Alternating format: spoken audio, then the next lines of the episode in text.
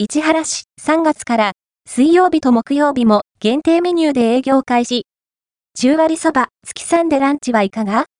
大滝街道沿いの佐瀬にある10割そば、月3は、金、土、日、祝日の営業で、タイミングが合わずに伺えなかったのですが、ようやくお邪魔することができました。2018年5月にオープンした月3のロゴには、人々が輪になり手をつなぐ様子が描かれています。以前は、モハラにもお店があり、子供食堂を開いていたそうです。10割そばとおにぎりという日本の伝統食で、人々に昔ながらの文化と深い味わいを伝えたいという思いで営んでいる月さんをご紹介します。自慢のお蕎麦は、温かいものと冷たいもので、単品とセットがありました。月にちなんだセットの名前が素敵。お子様メニューのかぐや姫セットは、ミニそば、おにぎり、オレンジジュース、お菓子がついて、なんと税込み200円です。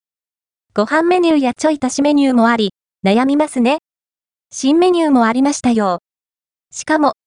無料バイキングコーナーがあり、蕎麦湯、蕎麦茶の他に、唐揚げ、漬物、わかめを、各一皿サービスという太っ腹なサービスをしているんです。10割蕎麦とおにぎりを楽しめる月セット税込み1000円を頼みました。バイキングサービスで3点を追加したので、さらにボリューム満点です。香ばしい海苔の香りと、コシのある10割蕎麦は、感動ものの美味しさ。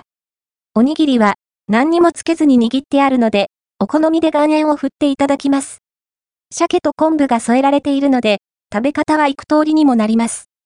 温かく、ほんのりと甘みのあるお米で、なんだか、とっても懐かしい気がしました。二つあったので、一つはお持ち帰りさせていただきました。